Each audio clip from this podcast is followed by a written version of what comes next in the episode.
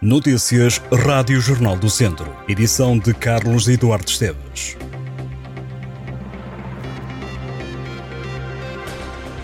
Um jovem de 17 anos morreu em Castro Daire numa colisão entre um motociclo e um autocarro. O acidente aconteceu no centro da vila. O jovem conduzia a mota. O alerta para as autoridades foi dado às 6h29 da tarde desta quarta-feira. No local estiveram os bombeiros de Castro Daire, GNR e VMER. Um jovem de 15 anos foi detido em Viseu por tráfico de droga. Ao abordarem o jovem, os agentes da PSP aperceberam-se de que teve um comportamento suspeito. Tinha com ele 24 saquetas herméticas de plástico com um produto suspeito de tratar-se de AX. O jovem tinha também 95 euros em notas e moedas do Banco Central Europeu e uma balança de precisão. O jovem que será presente a juiz no Tribunal de Viseu. O derby mais aguardado da região já tem jornadas marcadas na segunda Liga. O Tondela recebe o Académico de Viseu na segunda jornada da competição, agendada para 20 de agosto. Na segunda volta, na jornada 19 a 28 de janeiro de 2024, o Académico de Viseu jogará em casa contra o Tondela. Derbys agendados, há mais pontos de interesse neste calendário.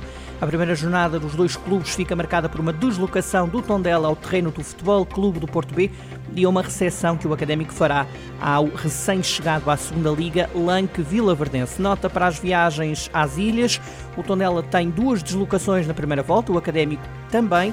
Jorge Costa regressa ao Fontelo para defrontar o Académico de Viseu na sexta jornada. O início de campeonato não se afigura na teoria fácil para os dois clubes. O Tondela terá ida a Passos de Ferreira e recepção Académico e Belenenses.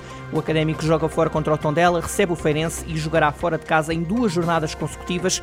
Vai a Penafiel e a Oliveira das Meias defrontar a Oliveirense. Desceram à segunda Liga, vindos da primeira, Marítimo, Santa Clara e Passos de Ferreira.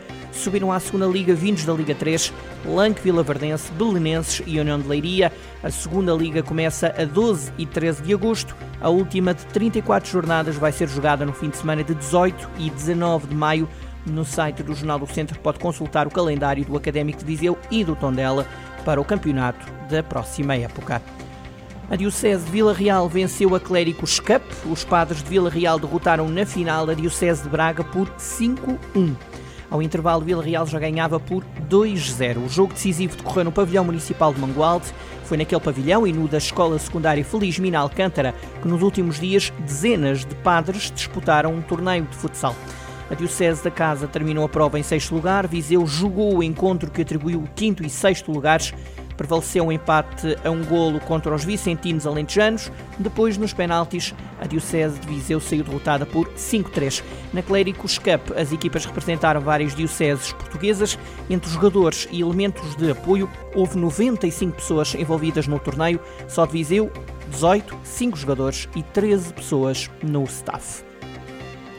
Até domingo, a cidade de São Pedro do Sul é a casa da seleção feminina de handball de sub-17.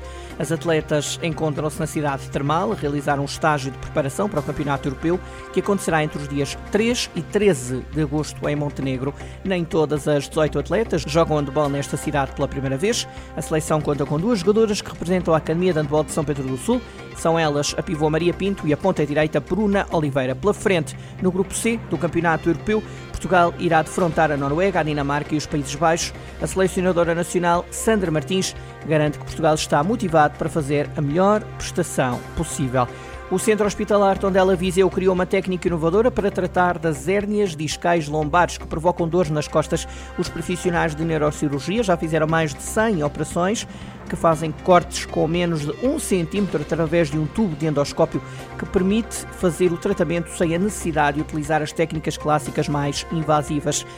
O Hospital de Viseu explica em comunicado que esta técnica provoca menos dor ao utente, possibilita-lhe uma recuperação mais rápida e um internamento mais curto. É apenas dada uma anestesia local para o tratamento. A técnica de cirurgia endoscópica é realizada em regime de ambulatório, ou seja, sem o doente precisar pernoitar no hospital. Após o procedimento, o doente fica 3 horas no recobro, regressa à casa. Depois, os médicos farão acompanhamento telefónico 24 e 48 horas depois da operação.